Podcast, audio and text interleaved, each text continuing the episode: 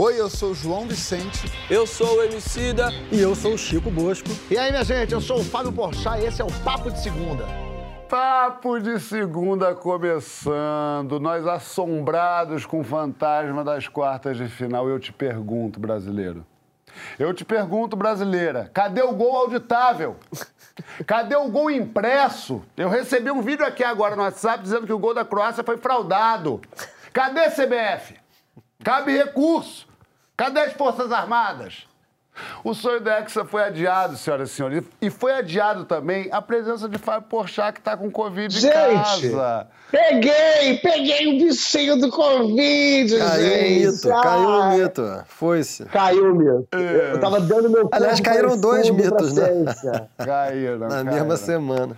É, foi, foi, foi, o fato de você ser o grande culpado do Brasil ser eliminado. Eu não consigo fazer Mas se a gente foi eliminado não, da Copa, temos um ex-campeão da leitura dinâmica na escola de Frankfurt, Francisco Boas. Ah, eu tô muito triste, viu? Você tá? Isso me pega demais, né? A derrota sei. do Brasil Você mim. tava com um sorriso de garoto, feliz de que a gente ah, ia ganhar. Eu me iludo fácil. É. é. Ilude a gente também, porque falou que era primeiro turno, que era, era, que era Brasil. Eu, eu nunca falei, não. Isso aí é mentira. E tem o homem que mais trouxe título pro Brasil.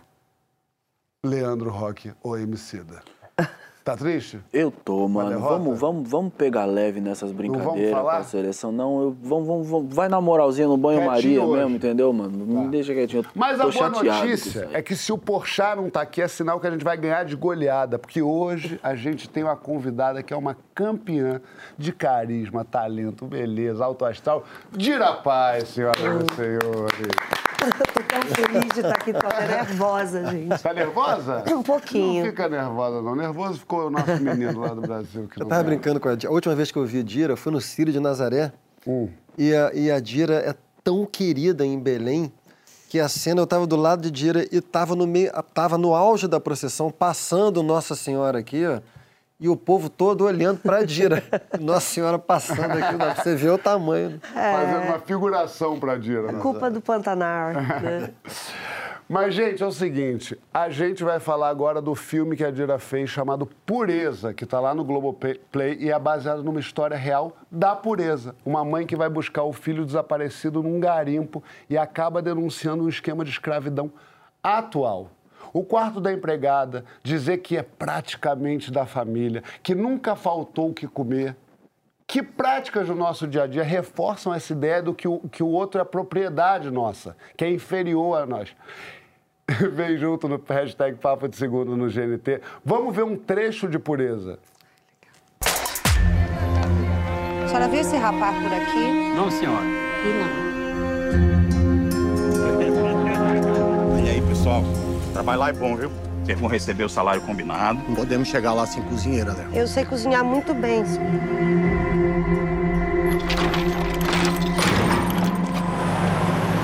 Eu sou uma mulher simples, tenho pouca formação. Tá parado por quê? Trabalhar! Pega a tua foice! Quer levar bala? Eu fui parar de cozinheira numa fazenda muito grande. O seu Narciso tá querendo saber a notícia dos 28 caminhões de gado? E lá eu vi, ninguém me contou não. Muitos trabalhadores sendo maltratados. Vai beber dessa água, Francisco? Eu perguntei a seu Zé, disse que era pra pegar aqui. Você tá me devendo 27.800 cruzeiro real. Isso aqui é uma palhaçada. Bota eles no tronco.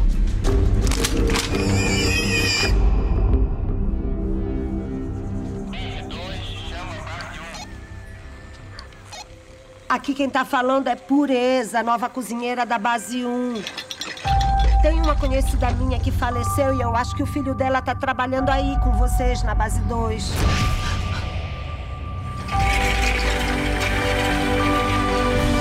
Enquanto a gente tá falando aqui, ele tá lá, feito trabalhador escravo.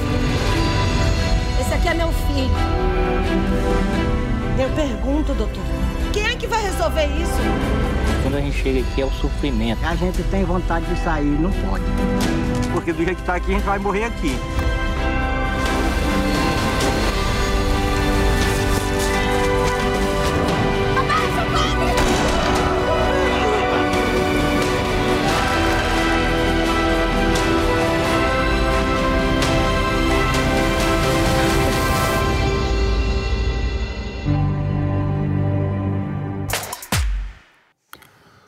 Uau! Uau! Forte, hein? É, bem forte. Dira... É forte porque é real, né? É. Como é que essa história chegou até você, Dira? Como é que, e, como, e, e por que, que ela te chamou tanta atenção? Bom, eu já faço parte de um grupo de direitos humanos há muito tempo, desde 2003. É um movimento Humanos Direitos, fazendo uma trocadilho com uhum. direitos humanos. E nós somos formados por intelectuais, artistas, é, um corpo docente, é, voluntários, enfim. E o trabalho escravo sempre chamou a atenção muito da minha região, né? Porque eu sou paraense, então o sul do Pará é um celeiro de mazelas sociais, porque teve um crescimento é, mal elaborado, né? Na virada da década de 70, é, quando um pouco antes houve uma distribuição ali das terras, é, principalmente para os sulistas, né? Para ocuparem o sul do Pará e explorarem o sul do Pará. E essas mazelas sociais elas foram somadas ah, aos garimpos e etc. E o trabalho escravo ele acaba sendo uma das, das vamos dizer, da, da, da, das fraquezas. Entre essas fraquezas, se a gente for somar quatro fraquezas que estão associadas ao trabalho escravo, é a degradação do meio ambiente, é a falta de respeito aos direitos dos índios e dos quilombolas e pela proteção dos direitos das crianças e dos adolescentes. Nessa confusão toda, sempre tem esse, esse, essa coisa que eu acho que não é decodificada pela, pela, pelas pessoas ainda, que é trabalho escravo contemporâneo, entender a contemporaneidade desse termo escravo, que a gente já sabe que você não pode atribuir a um ser humano esse termo. Uhum. Então, são Aí, nesse momento, eu já sabia que Pureza, em 1994, tinha sido a primeira mulher a fazer imagens de trabalho escravo contemporâneo no campo. O que, que aconteceu? Ela foi em busca do seu filho, ela não acha o filho e ela entende o que aconteceu ali, dentro daquelas fazendas. Ela fala: vocês estão sendo feitos escravos. E ela consegue, né, para dar um, um pequeno teaser para o público que não assistiu, mas o filme está no Globoplay ela fala: Eu preciso provar que isso existe. E ela volta e ela faz as primeiras imagens. E ela ganha o Anti-Slavery Award de 1995, por aí, que é essa mulher que acaba sendo uma abolicionista, porque é uma mãe Moderna. em busca do seu filho, uma abolicionista contemporânea, uhum. que através dessa denúncia, é importante todo mundo saber que tudo acontece quando vira lei, quando, quando é o legislativo, o executivo e o judiciário trabalhando juntos, ela consegue, através dessas provas, formar o primeiro grupo móvel de fiscalização do trabalho no campo e de combate ao trabalho escravo contemporâneo. Esse termo surge. E é uma mulher que, que vai, que, que é uma das primeiras a ser a, a, vamos dizer, a comandante desse grupo móvel, que é uma estrutura de algumas alguns carros que conseguem passar por picadas, Polícia Federal e é, é, juízes do trabalho que, que vão dar os direitos a esses trabalhadores. Então, teve essa deflagração do trabalho escravo contemporâneo através de imagens, através de uma mulher que esteve presente lá, e teve a criação do grupo móvel. Então, por exemplo, é um, é um, um roteiro que, quando chegou na minha mão, eu me senti convocada, eu não me, não me dei espaço de negar.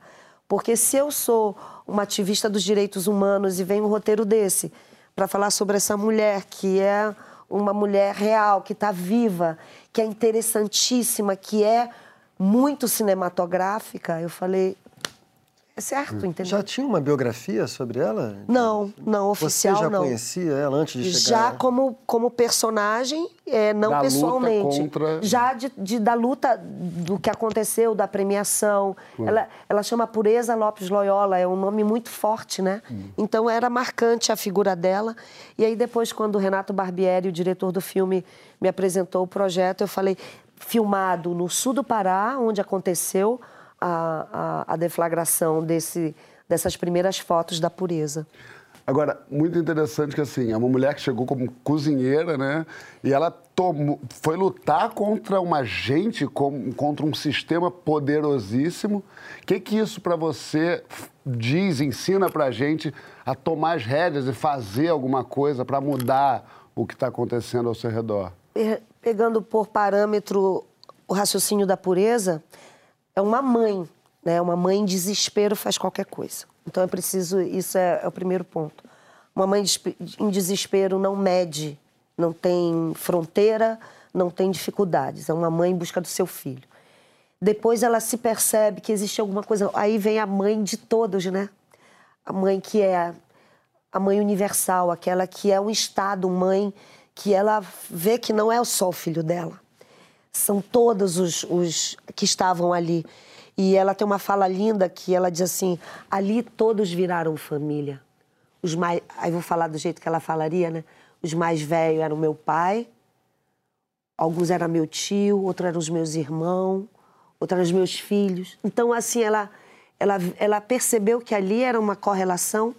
Eu gosto muito nela que, mesmo sendo uma mulher, ela consegue manter, talvez por essa figura materna, uma retidão que a afasta do abuso sexual, que seria natural num ambiente desse. E eu acho que o que é que mostra pra gente? Eu acho que a pureza, o que ela afirma, é a ação.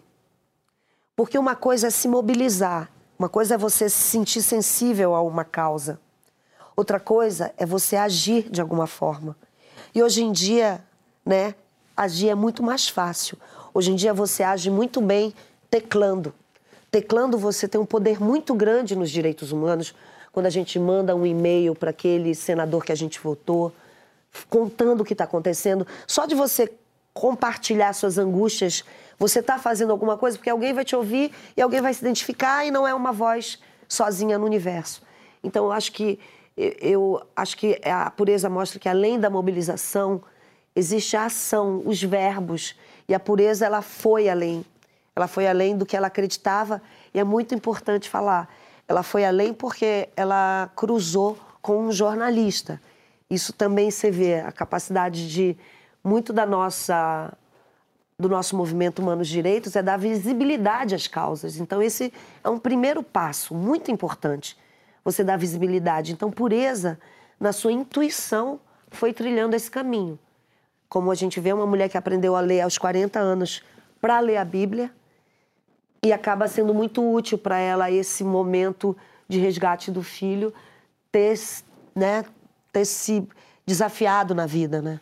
Muito bom. É muito bonito ouvir falar pureza, né? A pureza. Essa história é muito impressionante. É, um, é uma história muito impressionante.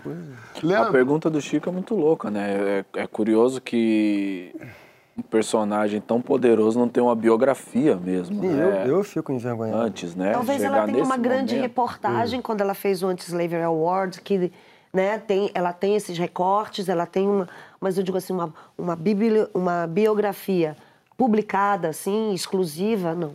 É, mas eu entendo o que você diz porque é um super-herói, né? É um super Mas vai, vai ter um doc também sobre É, ela. é. Leandro, o que que conceitos como quarto de emprega... quartinho de empregada ou elevador de serviço falam da nossa sociedade? Eu acho que à medida que, que a gente evolui coletivamente, infelizmente a gente não conseguiu, nesse mais de um século que separa a gente da escravidão oficial no Brasil, se libertar de todas as amarras que fazem com que a gente traga esse passado junto com a gente. É um esforço coletivo. E o esforço coletivo é que acho que seria injusto dizer que ele é infrutífero quando a gente encontra essas notícias que chocam a gente a cada vez que a gente esbarra, né? O ano, o ano passado foi esse ano, não me lembro. A gente teve aquele caso daquela senhora em Belo Horizonte, na região Madalena? metropolitana de Belo Horizonte, era Madalena. Acho que era Madalena, acho que era. É, o nome dela. Tem a música do Jorge Aragão, que fala sobre o elevador de serviço e o elevador social. É, a gente não costuma fazer muito esse cálculo, né, mano? Mas a verdade é que a maior parte da história do Brasil enquanto instituição é a história de um país escravista. A gente está no, na, no, nisso que sobra da história. E se hoje é, a gente pode se orgulhar de ter personagens com uma pureza, é porque também há uma movimentação bonita da sociedade civil que afirma que, mano, eu não. Eu não quero ser parte de um país escravista, saca?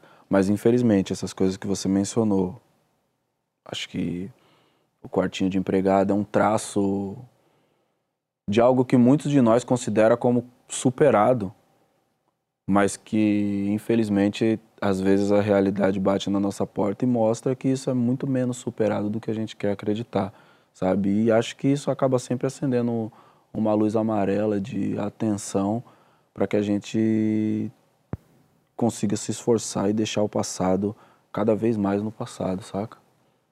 Elo, você falou esse negócio do quartinho de empregada, eu fui ver casa durante, quando eu fui mudar, e eu reparava muito no, no tom quase sádico que tinha. Quanto maior a casa, menor, menor o quarto de empregados. Sem janela. Sem janela. Mas assim, parecia que se esforçavam para piorar.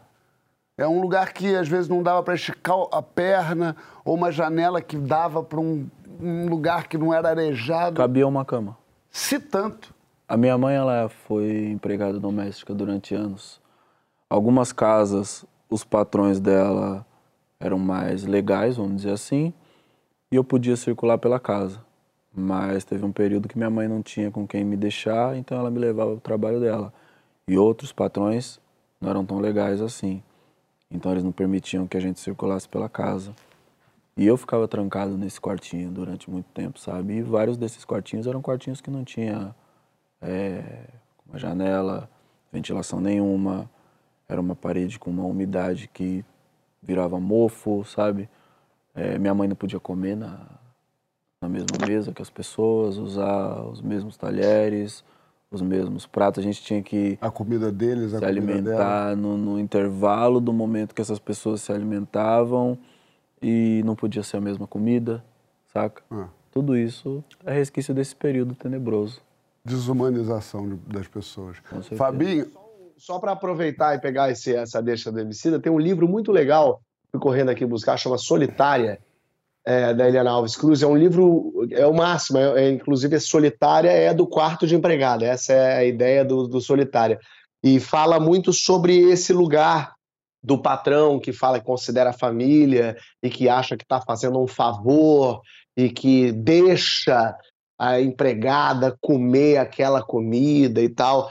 Essa é uma dica boa para quem quiser ler um pouquinho sobre. É uma ficção, né? Mas é muito interessante, muito forte, muito triste, mas muito bom, muito bem escrito. Já fica você com a palavra aí, Fábio. Você, você que vem classe média alta, né? É, viveu uma vida privilegiada, provavelmente tinha uma figura dessas, né? Uma assistente do lar, uma pessoa que trabalhava cozinhando, arrumando. Como é que como é que era a sua relação nessa época com essas pessoas e como é que você foi evoluindo da maneira de olhar para elas? É, eu, antes de entrar nisso, eu quero só primeiro dizer que é sempre um prazer ver a Dira em cena. É impressionante. Que, que maravilha verdade. que é ver a Dira Paz no cinema. É de uma potência, de uma força aquilo ali, aquele filme, aquela personagem que é até curioso, porque chama pureza. Eu fui até pesquisar, que eu falei assim, esse nome é muito forçado, não pode chamar pureza a pessoa dessa. Aí eu falei, meu Deus, essa pessoa existe, é por isso que chama pureza, assim. Mas é um prazer, o filme é, é, é horrível, né, porque é uma história dificílima, mas por isso mesmo muito forte, muito, muito bem feito, assim, eu, eu adorei o filme. E, e, e, também nesse lugar de como... A, às vezes a gente tem a sensação de que não, não adianta fazer, não adianta ir atrás, não adianta lutar é, é uma pessoa que resolve lutar que muda todo um país, que muda uma legislação. É claro que o ideal não é isso, eu não estou aqui dizendo, ah, sejam heroínas, o ideal é que todo mundo se mobilizasse. Mas é só para a gente não perder também a esperança, porque muita gente acha que está tudo errado, ah, é assim mesmo, não vai dar em nada. É isso que eles querem que a gente pense. É isso, é isso que a Corja quer que a gente pense, que não vai dar em nada, que não adianta fazer. E é uma pessoa dessa com uma pureza que luta contra tudo e todos por conta desse desespero de mãe, exatamente, que ela vai lá e consegue desbaratinar um negócio desse, que é uma realidade, e não só, claro, o filme mostra ali interior do Pará, e a gente está vendo, parece, bom, parece não, é um Brasil profundo, mas é porque o Brasil profundo é muito mais raso do que a gente imagina, ele está muito mais aqui do lado do que a gente imagina.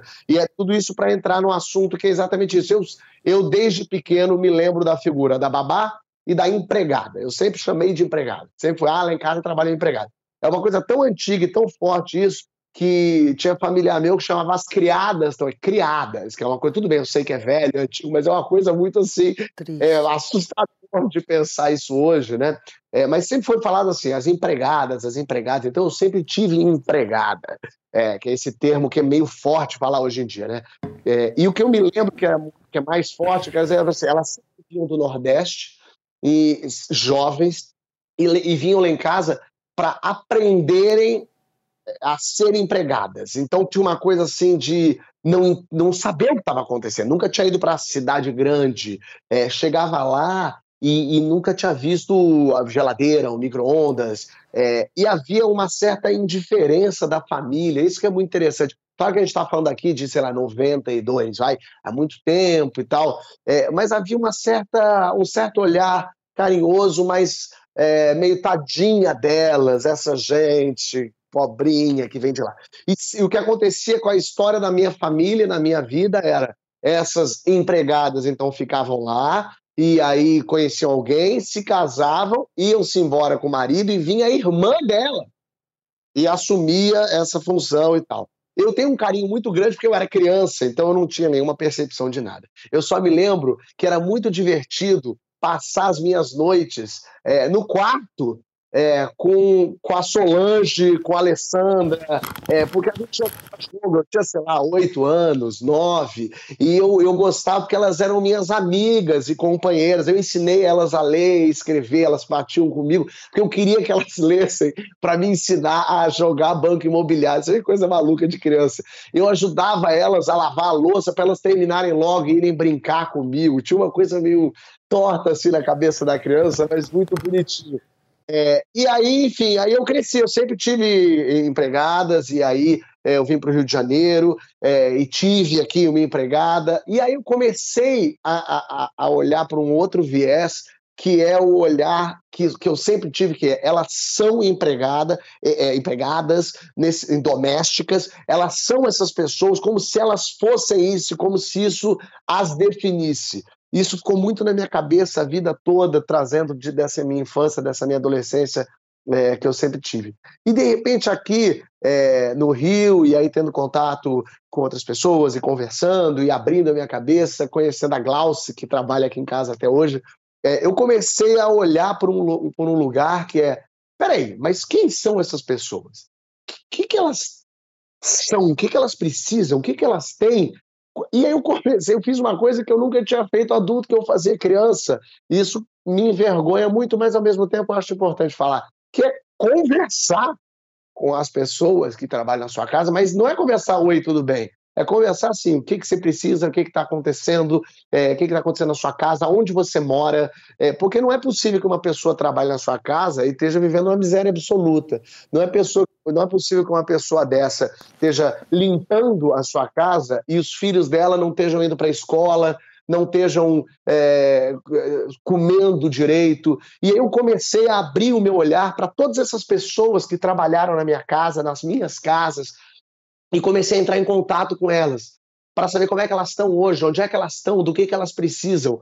E, e é muito e, e, foi um contato muito bonito assim, porque todas guardam um carinho muito grande, muitas é, não, não, não percebem o que estava acontecendo, e, e, e, hoje eu tenho um contato direto com essas pessoas todas e, e, converso e entendo, e como é simples, e como é pouquinho. Eu estou me estendendo aqui porque é um assunto que me move muito, porque é, define muito a minha vida privilegiada, logicamente, a gente está falando aqui de um homem branco, rico, é, mas é, e aí eu conversei com a Glauce, e aí a gente está numa relação, eu e Glauce, muito muito boa, e, e, a, e aí eu comecei a conversar com ela sobre o que precisa, e aí a filha dela, a Gabi, estava indo muito mal na escola, não estava conseguindo ler, não estava se concentrando, e, eu, e aí eu, eu falei, ué, que esquisito, como assim? Não pode acontecer isso, o que, que ela precisa? Ah, ela precisa é, ir, ir para um psicólogo porque dela o psicólogo orientou toda a vida da Glauce, toda a vida da Gabi, o que ela precisava era fazer um esporte, o que ela precisava era é, ter um lugar onde entendesse ela, e de repente, em um ano dela fazendo vôlei aqui do lado de casa, no Bernardinho, inclusive foi medalha de prata ontem, que eu não pude porque estava com Covid, porque fui na outra, é, de repente, em um ano, a vida da Gabi é uma outra coisa. A Gabi vinha aqui em casa, porque a Glaucia trazia ela aqui pra casa, ela ficava muda, parecia um bicho escondido atrás de um homem. Agora eu olho e a Gabi fala, fala, Fábio. Ela... Mas é uma loucura, assim, como muito pouco, muito pouco faz com que as pessoas ao nosso redor eh, sejam seres humanos, porque a vida trata elas como bicho. A vida diz para elas que elas não podem, que elas não conseguem. E a gente tem o dever e a obrigação, a obrigação com pessoas que estão do nosso lado, de fazer delas seres humanos de novo. E eu comecei a ir atrás de todas essas pessoas e fiquei muito emocionado no último dia da minha peça. Quem foi me assistir foi a Juju. A Juju foi minha babá, babá da minha mãe. É, e, e, eu pude estar com ela e pude dizer para ela, eu estava caçando ela, procurando, não conseguia achar ela, foi a, não consegui encontrar, e poder dizer tudo que eu, que eu queria, agradecer ela por tudo, e poder junto e falar o que, que você precisa. Às vezes não nada, às vezes fala não quero nada, mas às vezes quer. E, e a gente precisa estar tá para as pessoas que estão do nosso lado. Então, assim, é, houve uma, uma modificação muito grande de quem eu sou, de quem eu era, mas principalmente no contato com quem está ao nosso lado e faz tanto para a gente. Então, enfim, eu, eu fico emocionado de falar isso porque é, eu estou em constante transformação e isso foi uma coisa que mudou muito quem eu sou, a minha pessoa e a minha relação com as pessoas. Tá certo. Franciscoide, Liz Cardoso, que coordena o combate ao trabalho escravo no Ministério Público do Trabalho, diz que a, a única diferença é, da escravidão contemporânea é que agora a lei não permite. Concorda com essa afirmação ou acha que não é bem por aí? É, quando a gente fica por último na porrinha, vão se acumulando muitas camadas do debate, né? Então a Dira falou coisa, o MC depois falou, o Fábio falou. E é interessante ficar nessa posição final, assim, porque o debate vai abrindo. E, você, e esse debate, especificamente, é um debate muito complexo, porque ele diz respeito à história da formação do Brasil. Nessa breve conversa que a gente teve aqui, o que está em jogo é como é que o Brasil se formou nesses cinco séculos. Né? E o que a gente vai percebendo, por exemplo, é que entre a condição plena da escravidão, na sua forma colonial, imperial ou na sua forma contemporânea, tá?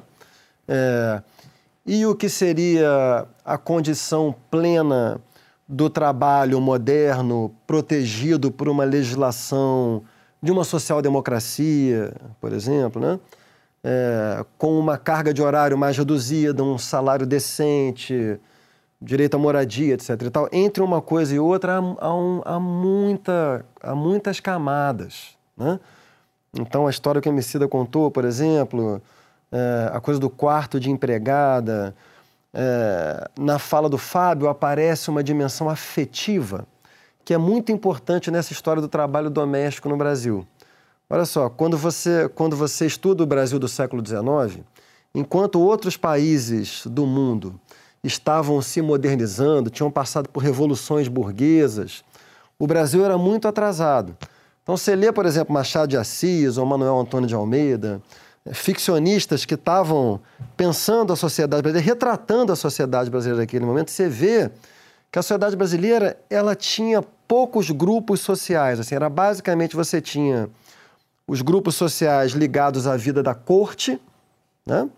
Então, é quem tinha muito poder, que gerava ali em torno da corte. Você tinha grandes latifundiários, é, até o final do século XIX, detentores de escravos, né? depois não mais detentores de escravos, mas continuaram sendo uma elite latifundiária. Você tinha escravos antes do final do século XIX, né? E você tinha uma, um grande contingente da população que era uma população flutuante, mas que, você, que, que, que não tinha ainda assim uma diversificação econômica, uma burguesia emergente para as pessoas terem emprego. Então, o que, que é, por exemplo, o grande romance do Manuel Antônio de Almeida, o Memória de um Sargento de Milícias? Né? É essa sociedade flutuante que, como não tinha emprego, muitas vezes acabou produzindo essa figura social é, de, de, longa riqueza na tradição crítica do pensamento brasileiro, que é a figura do agregado. Isso, o Machado de Assis, assim, é um, é um tratado da figura do agregado. O que é a figura do agregado? É a figura que não tem como, não teve educação, não teve acesso à escolaridade, não tem profissão liberal para ser incorporada ao mercado de trabalho. Então ela é assimilada por uma família poderosa e vive ali de favor. Favor é outro conceito importantíssimo na história do Brasil. Então você tem tanto o agregado, que pode ser a empregada doméstica, que é tratada como alguém da família. Né? Isso é uma coisa que a gente viu tanto, né, gente? Até a minha infância isso tinha demais, assim. Eu acho que isso foi acabando muito recentemente, viu? E um... acabou, acho que tem bastante ainda. Eu acho que diminuiu muito, Essa assim. coisa de trazer uma menina nova, não sei da onde. Pois é, certamente É. ainda existe muito. Um passo fundamental foi a PEC das domésticas, assim. Né? Mas eu- eu- então a, a abertura da minha fala é para dizer que essa situação é uma situação muito complexa, que ela não tem só dois polos, escravidão ou trabalho moderno, né? Voltando à, à declaração, à frase da Liz Cardoso. Eu tenho a impressão de que essa frase pertence a um contexto. A frase dela é que não há diferença, que a única diferença entre a É, A única diferença entre da escravidão contemporânea é que agora a lei não permite. Então, eu, eu, não, eu não conheço a origem dessa frase. Eu, eu tenho a impressão de que essa frase está num contexto em que eu concordaria com todo o resto que ela falou. E começaria por dizer é, da minha admiração por o trabalho de alguém que, que lidera um grupo de combate ao trabalho escravo no Ministério Público. Então, Claro. todas as minhas homenagens. Dito isso, não considero a frase pertinente, é, porque eu acho que ela tende a, a anular a história da legislação trabalhista no Brasil. Assim, dita assim, né, faz parecer que toda a história da legislação trabalhista no Brasil ela é meramente nominal. O que, é nominal? Nominal é, em bom português, uma lei que não pega. Né? E isso a gente sabe que é uma realidade no Brasil. Assim, existem constituições nominais e constituições reais. Né? É, não adianta você fazer avanços de marcos constitucionais se a sociedade não não Adere. reali- é, não adere, não realiza isso efetivamente.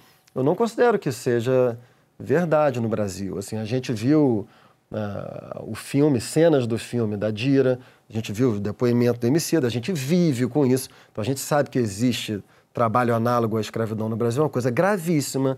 A gente sabe que as condições do trabalho doméstico no Brasil ainda são muito humilhantes, que tem muita gente que não cumpre com a legislação, né? lembrando que a PEC das domésticas, gente, a PEC das domésticas tem o quê? 10, 11, 12 anos, foi no governo Dilma.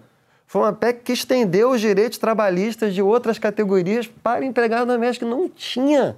É uma coisa louca. E a reação raivosa. E a reação foi um troço. É um espetáculo grotesco à parte. foi- Pessoas dizendo que as empregadas iam se prejudicar com Que as isso. empregar, exatamente. O que, aliás, Fábio, é bem você, é bom você lembrar isso, porque esse é um tipo de terrorismo de uma certa elite econômica do Brasil que acontece em várias dimensões da experiência brasileira. Toda vez que você tenta fazer algum avanço, alguma experiência da dimensão brasileira, um avanço democratizante, tem algum grupo social de poder que vai dizer que aquilo vai prejudicar os mais pobres.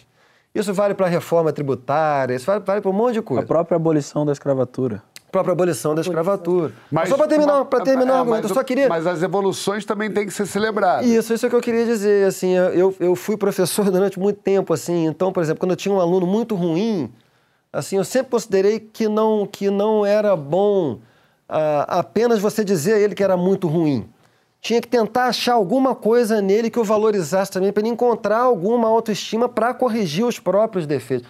Ninguém aqui, ninguém de boa fé no Brasil, ignora a perversidade da história brasileira em todo esse campo que a gente está falando. Mas eu acho que é importante valorizar também a abolição da escravatura em 88, é, a, a consolidação das leis do trabalho durante o governo de Getúlio Vargas, é, os ganhos da Constituição Cidadã de 88. Por exemplo, não, não- não havia aposentadoria no Brasil para o trabalho informal. E o trabalho formal no Brasil era baixíssimo até o começo da segunda metade do, do século passado. E a PEC das domésticas. Então, acho que a- eu não gostaria de desvalorizar. A gente pode, ao mesmo tempo, é, combater duramente e denunciar a existência de um trabalho análogo à escravidão contemporânea, ao mesmo tempo valorizando os marcos importantes da legislação trabalhista no Brasil e continuando nesse caminho, né? Muito bem, Francisco. Léo Sakamoto é representante da ONG Repórter do Brasil na Comissão Nacional para a Erradicação do Trabalho Escravo e ele falou com a gente. A Repórter Brasil, organização que eu coordeno, há 21 anos combate o trabalho escravo e o tráfico de seres humanos, entre outros temas. Né? Nós temos é, denunciado o trabalho escravo contemporâneo, pautando ele entre as preocupações de lideranças sociais, políticas e econômicas do Brasil.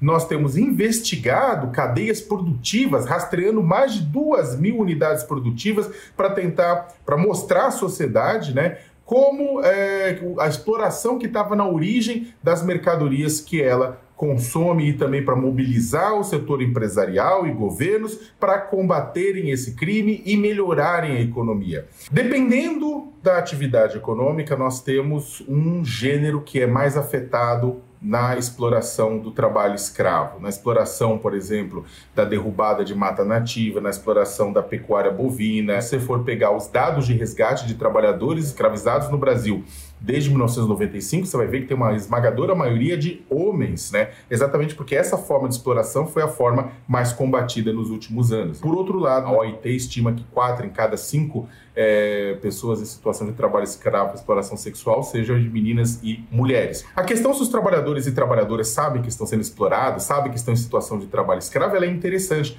Boa parte deles não sabe, e delas não sabe. E na hora que é, que é colocado para esse trabalhador, que ele está em situação de trabalho análogo de escravo, muitas vezes é falado para ele, mas eu não sou negro, eu discordo disso, eu não estou nessa situação, não diga isso. Então tem muita gente que faz essa relação, ela acha que ela é injustiçada, mas ela não se vê como uma pessoa escravizada. O Brasil é considerado pelas Nações Unidas e por outros países como um dos principais exemplos globais no combate ao trabalho escravo. Isso não se dá por conta de apenas de um governo ou um momento, mas por conta de uma trajetória. Depois que o Brasil aboliu a escravidão oficialmente, permaneceu formas que copiavam aquela antiga escravidão, mesmo sem a permissão do Estado, né, a sociedade civil nunca deixou de atuar, nunca deixou de denunciar. Sociedade civil, sindicatos, ONGs sempre se mantiveram. Até que em 95, exatamente pressionado pela sociedade, o governo Fernando Henrique reconhece a persistência de trabalho escravo e, e, institui o Grupo Móvel de Fiscalização, que é a base do combate ao trabalho escravo no Brasil. São equipes né, de,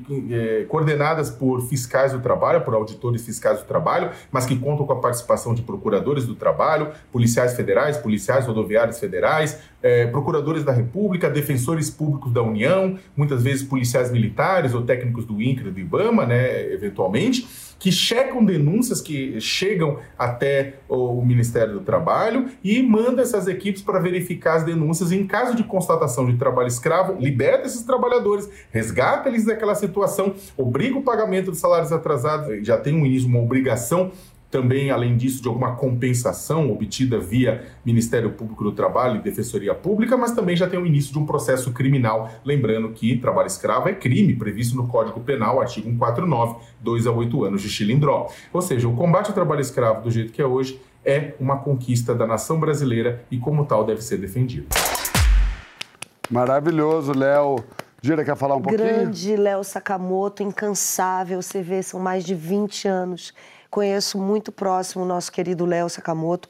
Como é importante destacar alguns nomes rapidamente. É, nosso padre Ricardo, doutor é, no, no, assunto, padre Ricardo Rezende, é, que já se foi, Frei Henri de Rosier. É importante falar do Frei Xavier Plassar, é importante falar da irmã Maria Henriqueta, pessoas nessa linha direta de combate ao trabalho escravo, mesmo antes, quando o grupo móvel não tinha sido criado. Isso tudo já estava sendo. É, onde chegam nesses recônditos brasileiros são geralmente a CPT, a Comissão Pastoral da Terra. É importante falar que o, o Estado não chega, não alcança as dimensões brasileiras. Então, nesse sentido, figuras como essa pessoa que acabou de nos falar são pessoas nobres dentro desse assunto que merecem, merecem todo o nosso respeito e admiração por serem também abolicionistas ferrêneos e atuantes. Perfeito. Esse assunto aqui Pode, podia durar o programa inteiro, mas a gente tem que ir para outro bloco. E na volta, a gente tem dancinhas da Copa, bife de ouro do Catar. Quando a nossa festa vira ofensa para o outro. Vai lá na hashtag Papo de Segunda no GNT e posta foto do seu jantar ostentação nessa segunda-feira.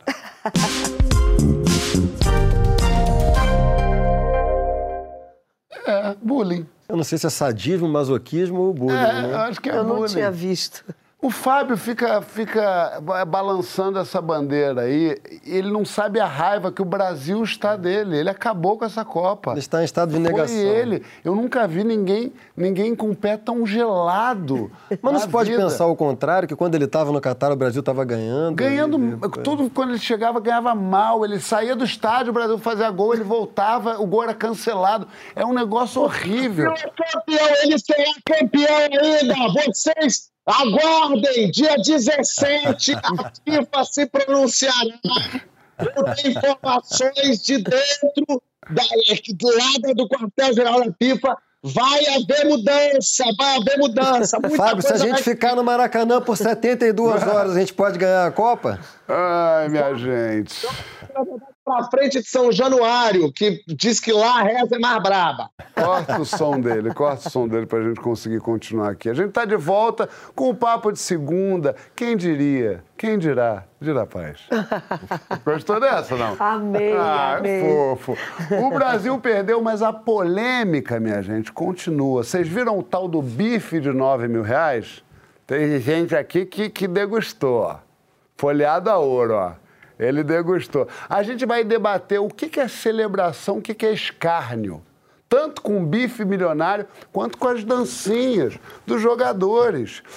O que é desfrutar a conquista, o que é humilhar o outro? Faz seu comentário de ouro no hashtag Papo de Segunda do GNT. A gente tem um compilado de dancinhas, não só da seleção brasileira, porque não é só a gente que faz dancinha. Olha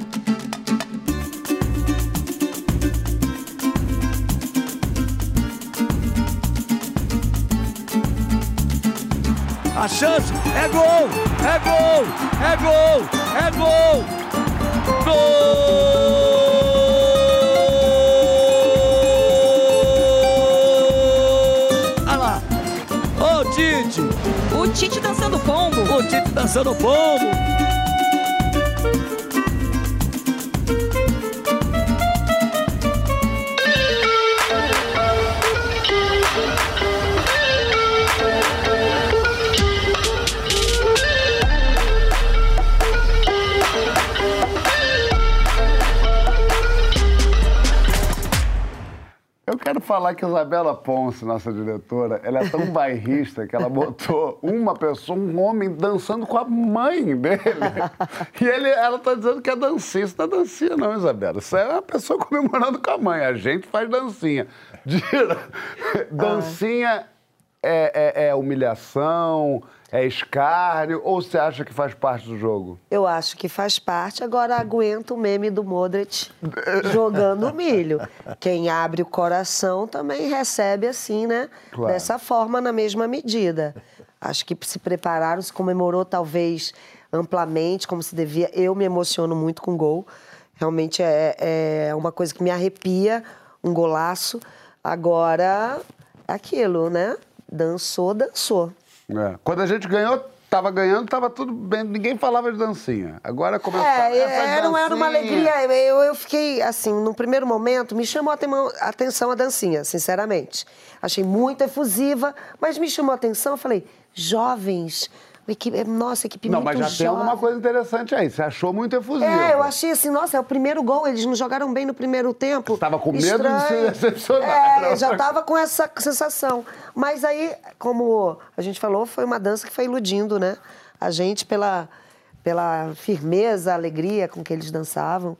E realmente agora a gente tem que engolir esse meme do Modric, que realmente não perdoa. Nem, não, É, não dancinha, tem perdão. cada um dança como Exatamente, pode. Dança como Cada pode. Agora nós dançamos de verde e amarelo mesmo, né? Classicamente e realmente. O Modric, Tem jeito. o Modric disse, você vai me zoar. Eu posso, eu posso ser zoado nesse bloco. Não, eu não vou te zoar, não. O que, que você ia O falar de Modric Modric? desfilou em campo. O Modric é um príncipe croata. Um o que ele jogou de futebol foi uma coisa louca. E você viu assim. ele falando com o Rodrigo depois? Bom, ficou quase Não, uma não coisa vi. Terna e, e interessante. Você porque não veio- sabe dessa história? Veio um, um- um espanhol, né? Tão dominado É, do ele, Modric. ele joga futebol na Espanha há muitos anos. parecia, né? O Modric tem 37, o Rodrigo tem 18 ou 19. é o dobro da 37, idade. um ano a mais que o pai do Rodrigo. querido. É, muito- Por isso ele chama o Rodrigo de filho. Olha aí. Olha aí. Isso é muito bonito. Essas coisas são muito bonitas, né? É, são as primeiras imagens que eu vejo do Brasil desde a derrota, assim. Eu fiquei É. tão abalado. Você bloqueou? Com sempre. Eu também. Demoro muito. Eu Eu, nunca a- vi todos os gols do 7x1. Eu tô, aliás, a, a própria figurinha do Clodovil aqui. Mas vem cá, ô Francisco, a seleção não dança porque faz gol ou faz, ou faz gol porque dança? Tem essa, falaram isso por aí. Você acha que isso faz sentido? Dentro dessa sua, dessa sua dor. Vamos tentar limpar o que é gordura e ficar o que é papo Só o seguro. filé de ouro. É, como é que tá? Como é que tá aí dentro? O que que tá acontecendo? Se abre, Francisco. Essa é uma frase interessante, cara, que a- a- eu achei bonita essa frase. Que é, no- é, A seleção não dança porque faz gol. Faz gol porque dança. faz gol porque dança. Essa frase, na minha opinião, ela já fez muito sentido há anos ou décadas atrás. Num tempo em que o futebol apresentado pelas seleções refletia mais as características das culturas locais. Tá? Com a globalização, isso parou de fazer sentido. Assim. O futebol hoje está radicalmente globalizado. Porque você pega, sei lá, seleção do Marrocos, a gente viu aí o Bufal, né? A minha seleção. A sua Pra seleção. começar, a minha seleção. do Seleção do Marrocos. pra- o- Os destaques da seleção do Marrocos. O Hakimi, para mim, é o melhor lateral direito do mundo. E que homem, hein? Que homem. Que homem. O Joga homem no, corre como um, um guepardo. joga no PSG. O Ziyech joga no Chelsea. Jogava antes no Ajax. Você vai ver, os grandes jogadores jogam nas grandes ligas da Europa, né? Então, antigamente, cara, até os anos 90, assim, começo dos anos 2000, porra, a seleção de Camarões nos anos 90, o Roger Milá, os times africanos eram percebidos como times eh, alegres e ingênuos. Né? A seleção da Inglaterra, ao contrário, praticava um futebol feio, duro, ríspido, de bolas altas, bolas longas, centroavantes altos. Até antes dessa Copa, o jogador mais alto de uma Copa do Mundo era um centroavante da Inglaterra, Peter Crouch. Cara, com as belas pernas, dessa... de cegonha, emas. Agora a Inglaterra tem um time de toque de bola, tem meio-campistas de dar inveja à seleção brasileira.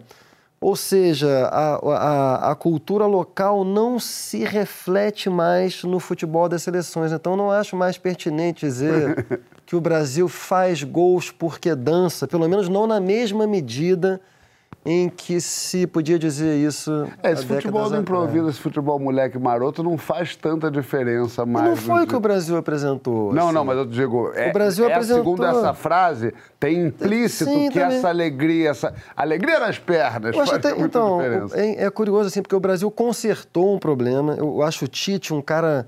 Quando a gente perdeu, sei lá, com o Dunga, a gente perdeu porque faltava justamente assim um, um, um adornamento do futebol brasileiro, assim, uma, uma passagem à modernização do futebol brasileiro, que mudou muito nos últimos anos. Né? O Tite é o cara que fez esse processo. É um cara que levou o futebol brasileiro a um patamar tático mundial. Mas talvez o que tenha faltado agora tenha sido, em parte, um pouco de cultura local. Tanto de uma certa alegria dançarina, de super craques. Esse adornamento e manter o dibre. Essa, mas não é sempre essa a dificuldade, né? Modernizar sem perder a ternura. Perdeu o Ah, de se modernizar. sem Essa que é a perder. dificuldade. Ô, ô, Le- Leandro, eu tenho uma pergunta pra te fazer, mas não sei se eu quero te fazer, porque eu acho que você quer falar. Não faz que eu faz que eu já vou, vou ser o craque neto Eu desse ia te bloco. perguntar se nas rinhas do MCs tinha negócio de comemoração ou tinha que ficar mais maneiro, que às vezes até eram 22. Do desbaratido, e né? Do desbaratido é melhor.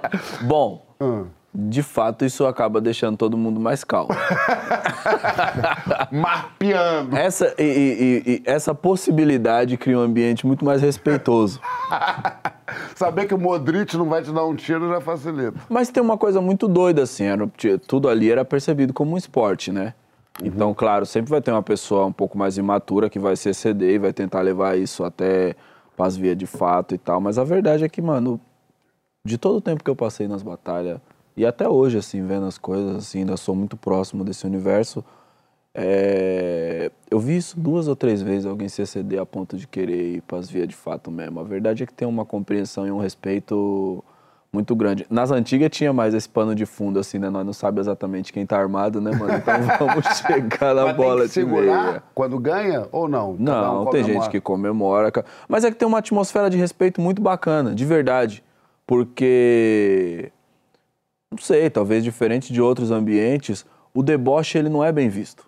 É. Não é da hora você, tipo, colocar o dedo na cara de uma pessoa e falar, você perdeu. Até porque, por exemplo, quando você chega numa final, a outra pessoa também chegou numa final. E pode observar, as melhores batalhas, elas são vencidas por coisas milimétricas. Foi tipo cinco palavrinhas que o cara soube colocar, é, o, o- o tempo é o mesmo, é uma coisa muito sagaz, assim, porque no final das contas, é mais um, um desafio de concentração, de ver quem se desestabilizou ali não conseguiu organizar aquele tempo de 45 segundos, do que de fato um- uma coisa que tem uma diferença absurda, saca? Entre os dois competidores. Então a, a rapaziada sempre termina se parabenizando, agradecendo e entendendo que faz parte de uma coisa maior, sabe? As batalhas, elas têm uma coisa muito bonita que é uma cultura que está mais ligada à cultura hip hop, vamos dizer assim, do que necessariamente à indústria do rap, né? A indústria do rap, para quem não conhece, é muito louco dizer isso, né? Que existe essa separação. Mas muitas vezes, e na maior parte da história, a indústria do rap meio cagava para as batalhas de MC. Batalha de MC era um rap de moleque. É como se fosse, sei lá, o que é a indústria da música e o que era o Partido Alto na década de 70, sabe? Isso aqui não é um samba que enche um- uma quadra, que enche um show, entende? O, o samba, a música séria é uma outra coisa. Então foi um barato que foi galgando seu espaço, sabe? Entendeu. Dira, é, tem algum tipo de ostentação que te dá uma incomodada? Que você fala, "Ah, isso aí é demais, essa pessoa aí, desse mundo que a gente vive? Acho que a questão do bife de ouro Hum, né, foi uma ostentação. É uma ostentação, né? Eu acho que todo Catar, assim, a cultura árabe, como a gente pode chamar, assim, é, dessa gente que, que quer gastar ao máximo o seu dinheiro. Então já tem uma cultura da ostentação, né? fora o maior prédio das do mundo, o Arábias. negócio... aí. Aquilo é das Arábias. Então, as Arábias proporcionam muito esse sistema escravagista que a gente se referiu ao primeiro bloco. Que No é Catar, Catar. Então, a gente não pode esquecer que sempre onde tem ostentação, há escravização de, de subalternos.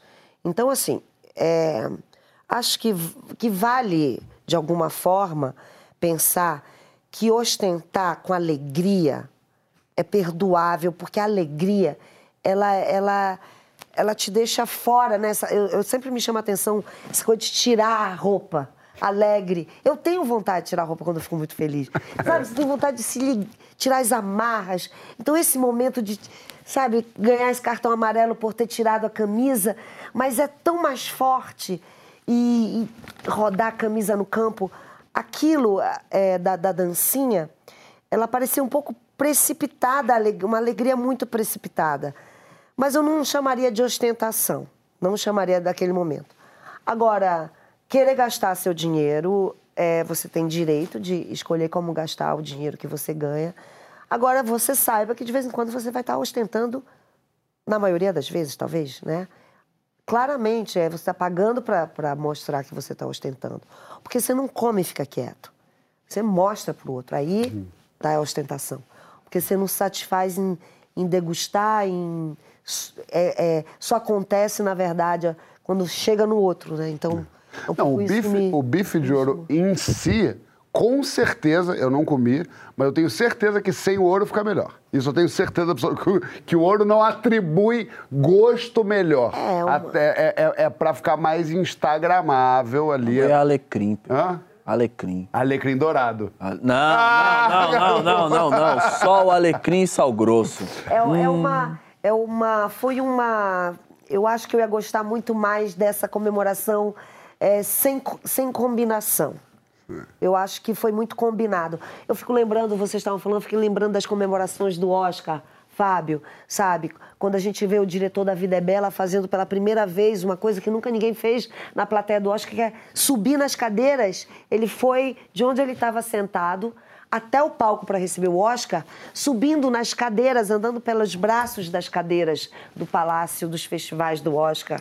Então, assim, é, eu acho. Aí você vê, por exemplo, a Rosane Arquette fazendo um discurso pela, pela. Você não sabe o que é que vai te dar na hora que você recebe um Oscar.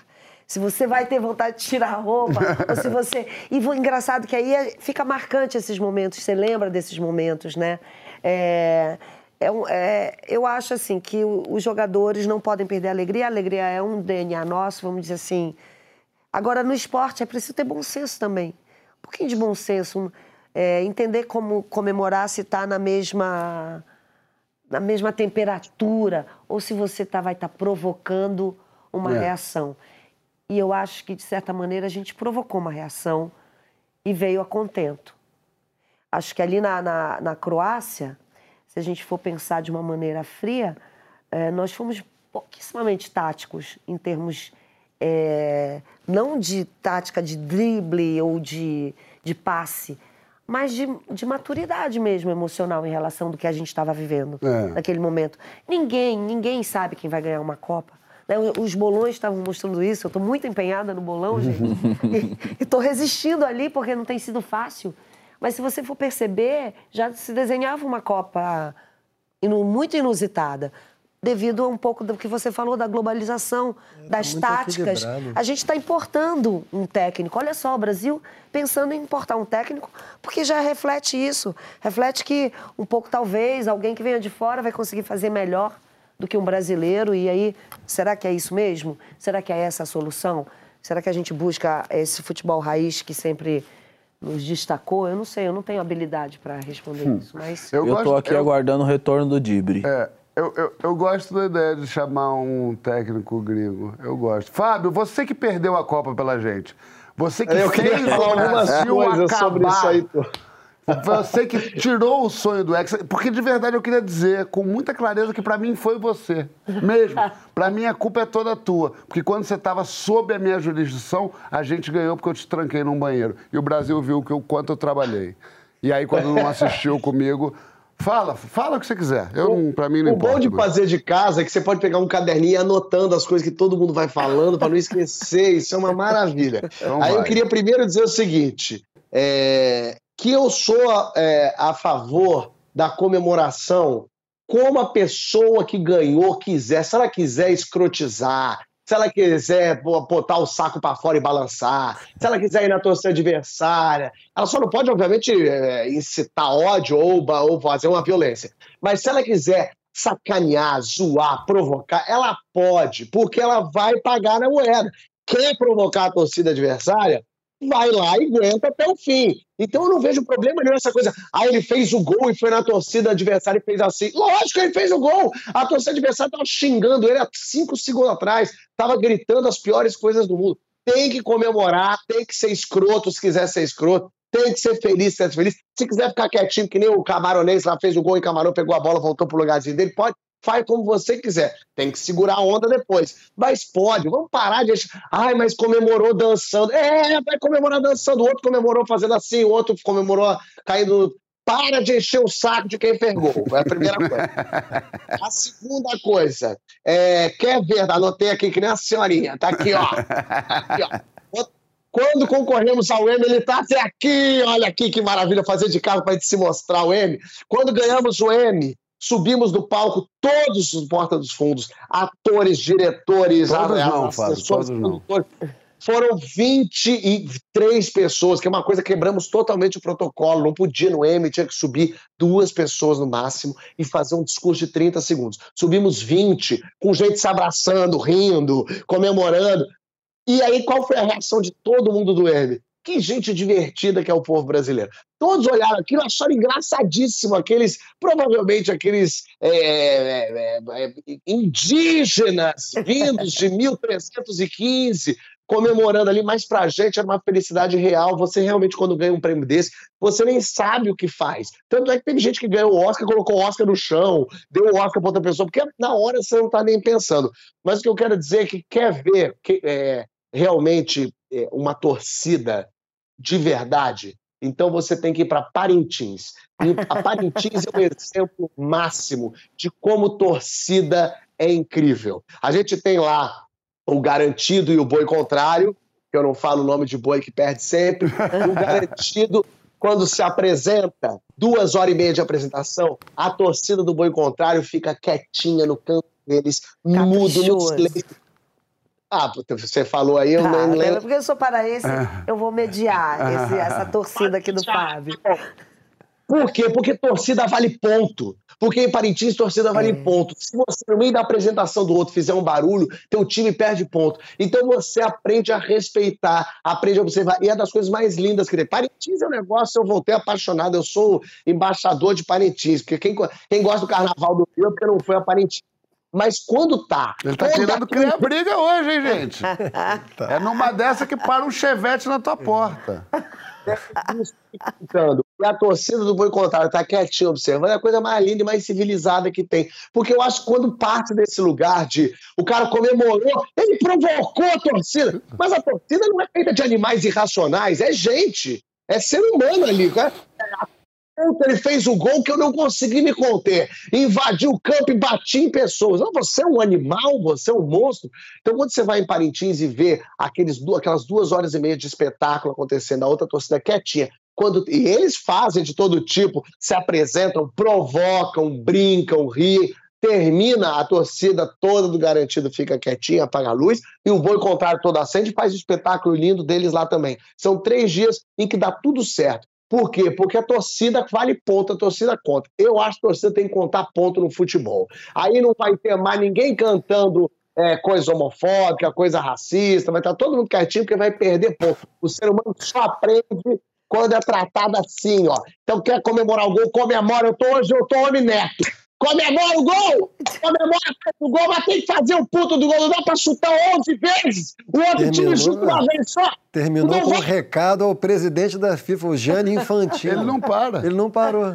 Cortaram o som dele, Cortaram! que nem o Oscar. O que, que aconteceu Exatamente, com ele, tempo para falar. Ele, grita- ele tá louco. É Imagina o juiz. O MC Pênalti, a torcida ofendeu o jogador.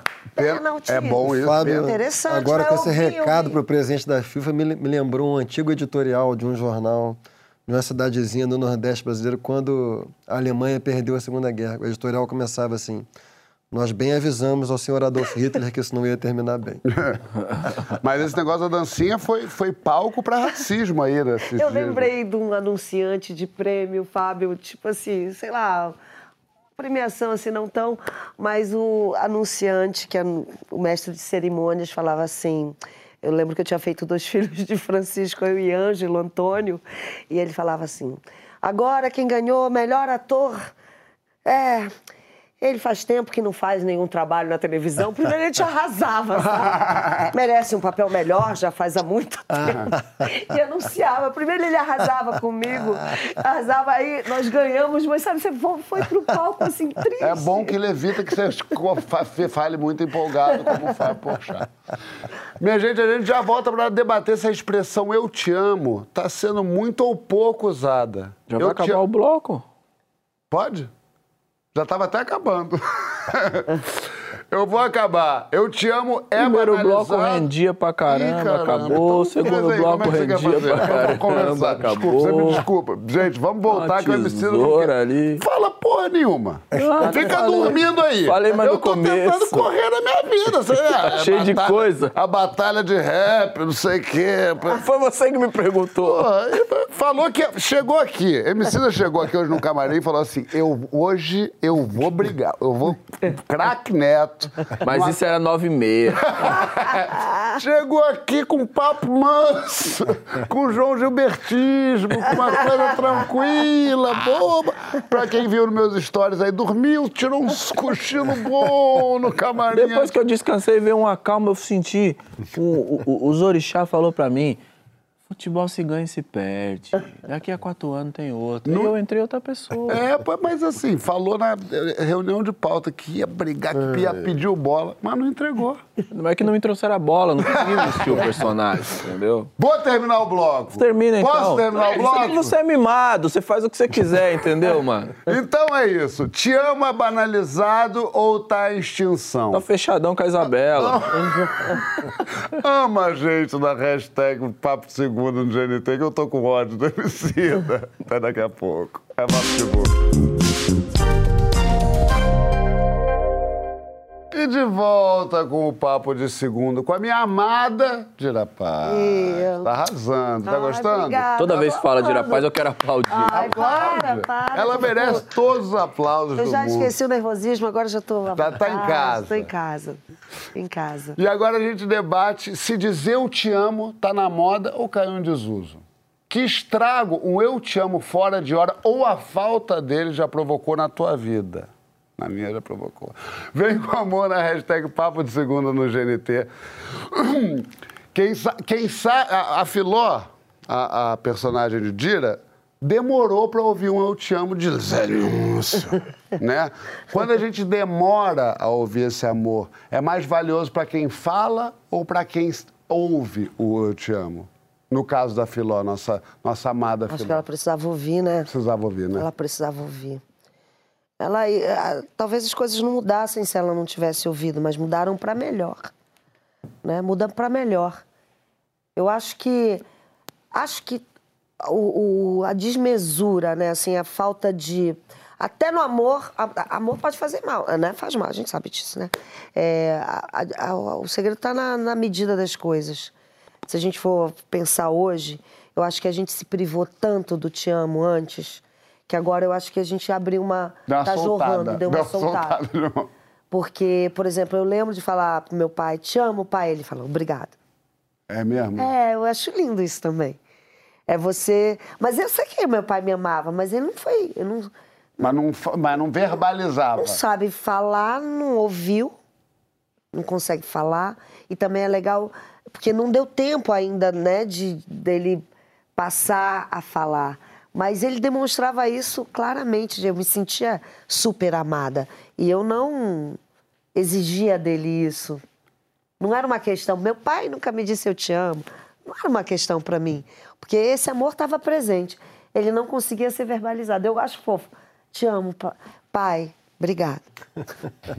Mas era difícil isso pra você ou era uma, era uma coisa resolvida assim? Foi depois da adolescência, porque também. Aí com minha mãe, minha mãe já era mais maleável no te amo e, e rolava com ela naturalmente, assim. Mas eu lembro desse momento que te amo passou a ser. Posso até. é, acho que te amo começa a jorrar mesmo. Eu acho que na virada do século XX para o século XXI, nosso ano 2005 ali, com o começo também da- das redes sociais, eu acho que houve um, um te amo que é quase também um. Fábio Gostei de ficou te conhecer. Espantado com a precisão de historiadora dos afetos agora. Um- Francisco, explique o que é amor. Explique o que é amor. Não, em poucas palavras. Jogo rápido. E um pega um minuto e negócio meio. O que, assim. que é amor? Não, mentira. O que, que dizer eu te amo representa? Quando é que a gente tem que dizer eu te amo? Que- Mas quem tá Te falando amo. isso? Uma, uma pessoa amo. normal ou você? Não, muda ser- muito. Vamos assim. falar, vamos falar de uma pessoa. Eu falo eu te amo direto. Eu adoro falar eu, Eu, te amo. eu sei disso. E falo com verdade. Falo com o olho. Lógico. olho. Claro, é, é assim que come gente pra caramba. Fala, como é, como é que é? Tirando você Fala do como é que é, eu perguntei. Olha a pergunta que eu fiz. Tirando Fala. você do assunto, Ah. em relações, não amor de família, assim, é diferente, mas em relações. Fábio tá rindo ali sozinho. o Fábio sabe do que a gente tá falando. Em Isso é um relação- personagem babaca que eles inventaram sobre mim, que eles tentam incutir na família brasileira João, que tá aí assistindo. Você passou os últimos cinco anos falando que chora quando transa. Agora aguenta. É que nem a dancinha, velho. Agora Pior que eu aguenta. vou te falar, olha que negócio louco, né? Outro dia eu fui no mercado, fui comprar um bagulho, a velhinha falou assim pra mim, eu vejo você toda segunda. Eu falei, obrigado. Ela falou, e o Chora transando lá, ele gosta muito de você. Primeira, Também- primeira também essa história é mentira quando a Emicida vai no mercado. Nunca foi. Que isso? Nunca foi em mercado. Tem sete, oito assistentes que você fala... Pêssego em calda, chega a quatro. Ah, faça meu padre. E o fala, isso é, isso é improviso teu de agora. Fala, Francisco, vamos voltar ao programa. Vamos voltar? Eu acho um, eu acho um marco de uma, de uma relação amorosa. Quem é Marcos, pra ser mentira? O, o Eu Te Amo. Ah. Porque é, o, é uma declaração, já que é para falar sério. Em filosofia tem uma, uma- um conceito interessante, vocês conhecem, Emicida, que é a diferença entre a linguagem constativa e a linguagem performativa. Constativa é quando você diz isso aqui é um copo. Você está descrevendo a realidade. Performativo é quando você não está descrevendo a realidade, você cria uma realidade quando você faz uma declaração. Então, por exemplo, um, eu vos declaro marido e mulher. A partir daquele momento, você está criando uma realidade.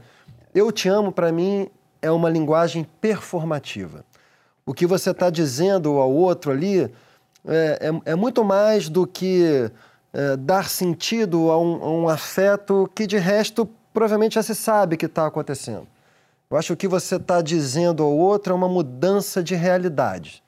É, eu estou propondo a você que a gente passe do informe à forma, do acidente à necessidade, do circunstancial ao duradouro. Então, eu diria que para mim é o momento mais decisivo de uma história de amor. assim. Sem dúvida, é muito importante, eu lembro. Eu, eu concordo com Lembro você. do Te Amo. É, é, você me fez lembrar exatamente isso. Eu lembro também de mamãe falar da importância do Te Amo e do Adoro também. Que A adoro diferença. também cai nisso, né? Eu adoro, adoro você, adoro. É mais fácil. Tem muita acho gente que está evitando, que não consegue falar eu te amo, que joga um adoro. eu jogo um adoro. Às vezes até para O ver o, é a sentir o é. clima ali. Não, mas É. adoro não tem Não. paixão, né? Adoro é Não mais. é a mesma coisa. Fica numa coisa de amizade, de. Eu te Eu concordo com você, é por isso que eu falo te amo a torta direito, porque é verdade que eu acho que é o momento de trocar a coisa. Mas não eu quero que você fale, eu quero que Fábio fale. Fábio não é um cara eu te amei, eu te amento. Um cara que, ai, que fala muito eu te amo. Pra É mim mesmo? fala. Mas não é. Como é que isso é na sua vida? Isso é um problema na tua vida? Isso reverbera na sua vida de alguma maneira? Fala que me ama publicamente. Na verdade, eu acho que eu te amo é uma coisa muito séria, muito forte. A gente não ama 100 pessoas. Que história é essa? Ah, amo, amo você, te amo, ah, te amo, amiga, te amo. Você não ama nada. Tu ama uma meia dúzia. Você ama aquela, aquele pessoal ali, é teu filho, tua filha, quem tem aí, que tá passando por esse problema. Quem tem É, aí? tu ama um pai, uma mãe, é, é um amigo muito próximo. Essa gente que ama muita coisa, que ama todo mundo, que ama tudo. Eu acho que falar que eu te amo é muito forte. Para você falar que ama, tem que ter uma. Aquela pessoa tem que ser fundamental na sua vida. Se é uma pessoa, uma pessoa muito importante, não necessariamente a gente ama. Claro, a gente gosta muito, a gente cuida, a gente quer que dê certo. É, se morrer, vai falar, caramba, que coisa chata. Mas tem a pessoa fundamental na sua vida é quem te ama. E não é assim todo mundo. É, então eu não sou muito de falar te amo, porque também nunca ouvi muito te amo na vida, mas meus pais me amam e me amavam. Eu não tenho esse problema de, ai, meu pai não me diz isso. que É, me também amava." não. Mas, ah, mas pelo, pelas atitudes ali de, de pai, mãe, irmão, todos me amam, eu amo todos, tá tudo certo. É, mas com um amigo é, verdadeiro mais craque. Neto. É, é o craque É, neto do afeto. Eu, eu, eu tô sentindo um pouco de ódio. E é- mas eu sinto assim, com amizade é um pouco, um pouco diferente, assim, um pouco distinto. Eu lembro quando a Mia falou que me amava a primeira vez. Sei lá, depois já tinha feito dois filmes, uma série, ela falou, te amo, amigo. E eu pensei, "Tchê, eu amo ela. Fiquei na dúvida, eu fiz um. "Ei", E segui. Tá Daqui a vendo? pouco, "Te Obrigada. amo". Podia ser, né? E aí foi é, quase obrigado, hein? Que legal. E aí um dia eu pensei, não, eu amo a Mia, sim. Mia é uma pessoa, uma parceira muito incrível, uma pessoa fundamental na minha vida.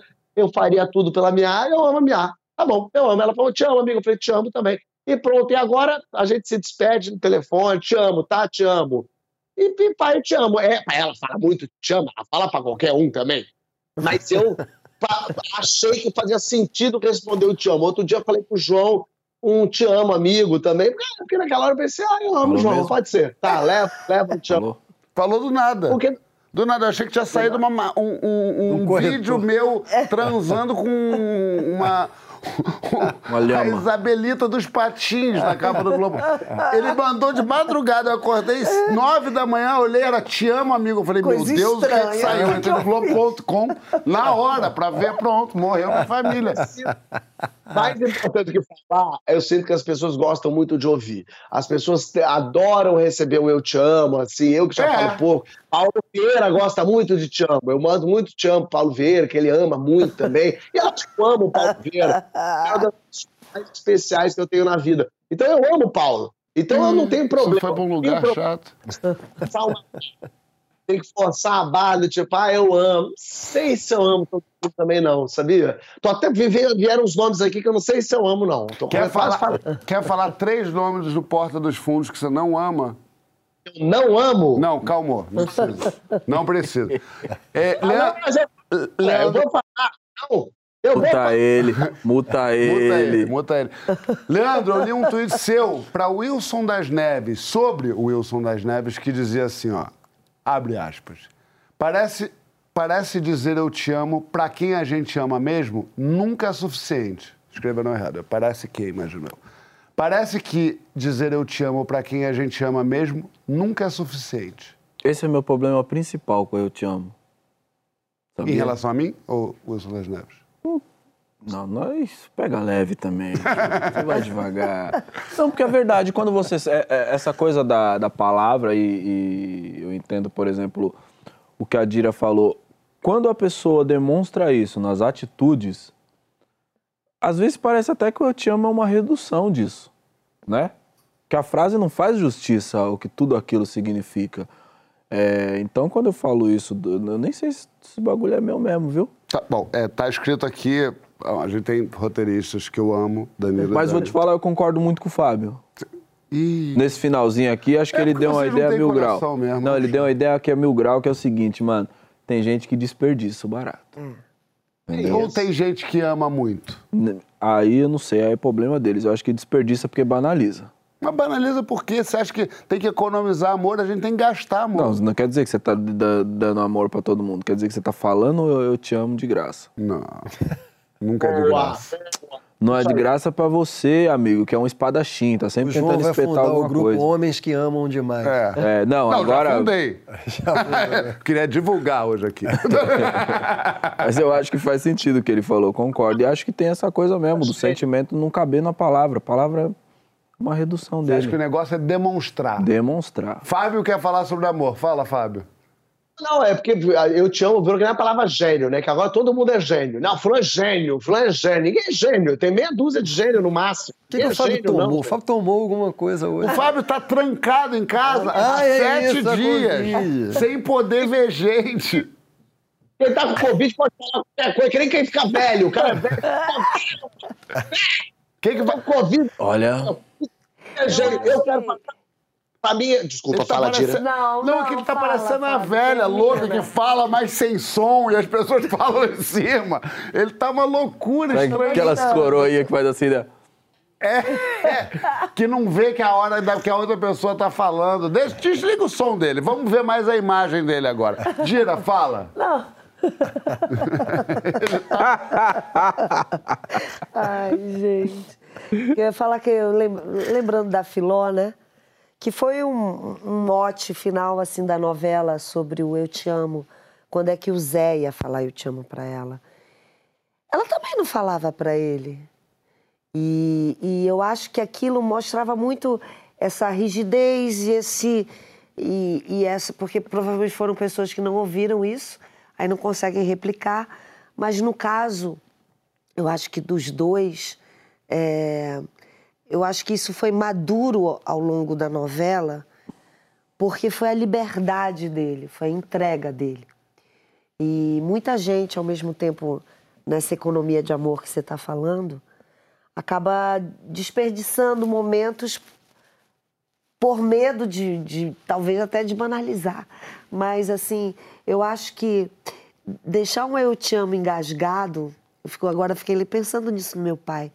Será que meu pai tentou falar e não conseguiu? Sem dúvida nenhuma. E, né, eu acho, será que ele falou para minha mãe? Nunca perguntei para ela. Não. Então, assim, agora me deu uma curiosidade, é uma das coisas que eu vou fazer amanhã, e perguntar isso. Porque é uma. Era, era como você falou, eu me sentia totalmente amada, aquele te amo. Num, que eu acho que a Filó também tinha isso, ó. Ela, ela se sentia amada, mas ela sabia que aquilo não era verbalizado, então aquilo, de certa maneira, não existia. Quase que. Fa... Eu vou ter que defender a Filó. Pois é, Pelo dá uma de Deus. carência. Não, mas é diferente. É, não é uma Pera coisa aí, de a filha. Filó dava, tá- alimentava, deu uma É. vida, um sentido, olhava com aqueles olhos brilhantes pra ele todo dia de manhã, comprava todas as ondas dele, fazia de tudo. Ela não dizia eu te amo porque ele não deixava ela dizer. Ela só queria gritar eu te amo pra todo mundo. Você não fala assim de Filó. Eu tô amando isso, gente. Realmente é um. é, imagina você viver uma relação amorosa que não existe eu te amo, né? É, uma coisa impensável. Sou eu com o Fábio. É, é, o Fábio deve gostar de ouvir, né? Fábio, no ouvidinho. Lá em Assim, casa é um ambiente mais é muito- inóspito do mundo pro Fábio viver. assim. Lá em casa é um festival de Eu Te Amo. É. É. Uma coisa louca. A Madá agora faz Eu Te Amo assim. Te amo. Às vezes ela nem fala Te Amo, ela só faz assim. Boa noite, papai. Falo pro meu sobrinho João Francisco, eu falo te amo o tempo todo, te amo, tá? Aí virou vírgula. Não sei se é tão óbvio assim que eu amo ele, então eu, eu falo muito. Caiu o dente dele assim, ontem, coisa mais Com criança fofa é mais fácil. Será que o dente caiu? Eu quase morri. Aí eu falei, cuidado, te amo, tá? Ele, tá bom, Di, te amo. E desligou. É um te amo meio É porque vírgula. com criança, criança puxa eu te amo muito fácil. Criança, né, traz uma- um desejo de você derramar te amo, não esqueça que eu te amo. E, e- e- e eu acho que isso melhorou as relações bastante. Por exemplo, pensando na rigidez da, do interior do Brasil, onde essas relações não são tão melosas. A gente sabe que também te amo é muito meloso, né? E eu vejo assim que é quebrar uma, uma rigidez, não só masculina, mas feminina também, que eu acho que isso deve estar se dando mais no meio, né? Que é uma Sim. coisa que a gente também. é, é, eu lembro de conseguir falar mais eu te amo para os meus irmãos, estou tentando lembrar, mais para as minhas irmãs do que para os meus irmãos. Engraçado, né? Tem um, um feminino no eu te amo, que é, também eu consigo falar te amo para as minhas. Mais de pras minhas vulnerabilidade, entrega, né? é, talvez, e, e, mas eu não, não faço parte ainda da geração que é fácil pra mim também. Não é totalmente fácil, eu não, não distribuí, não, muitos. Sabe o que, que eu amei? O programa de hoje. Foi massa esse programa. Ah, programa amável. Amei, Dira. Ah, Obrigado. eu amei também relembrar Foi de gostoso, quando eu encontrei cada um de vocês na vida e tá vendo os aqui, que eu acompanho de casa maravilhosamente. Obrigada pelo convite. Obrigado, Dira. Eu amei muito. Muito bem, muito bem. Tchau, Papolinos. Fafá. Não chegou a bola pra eu fazer o negócio. É, você não entregou. Fafá, te amo. Eu, eu amo todos vocês, alguns um pouco menos, mas eu queria só dizer que o próximo programa é o meu último programa. Será um programa muito especial, onde eu vou fazer declarações para todos vocês. Vou chorar, vai ser lindo Eu demais. gosto que ele avisa que vai Ai, chorar. gente, faz com plateia. Deixa a gente vir pra se despedir. Olha lá. Estou andando pela casa, que eu já tô indo para casa, tá, gente? Então, eu tô indo para casa. Eu gosto que ele agora ele avisa que vai chorar. Ele fala, amanhã eu vou chorar. Minha gente, assista Pureza no Globoplay. Está Verdade. disponível. É um trabalho espetacular da Dira Paz. Um filme lindo. E até semana que vem, meus papoluchos. Um beijo. Beijo. Sabe?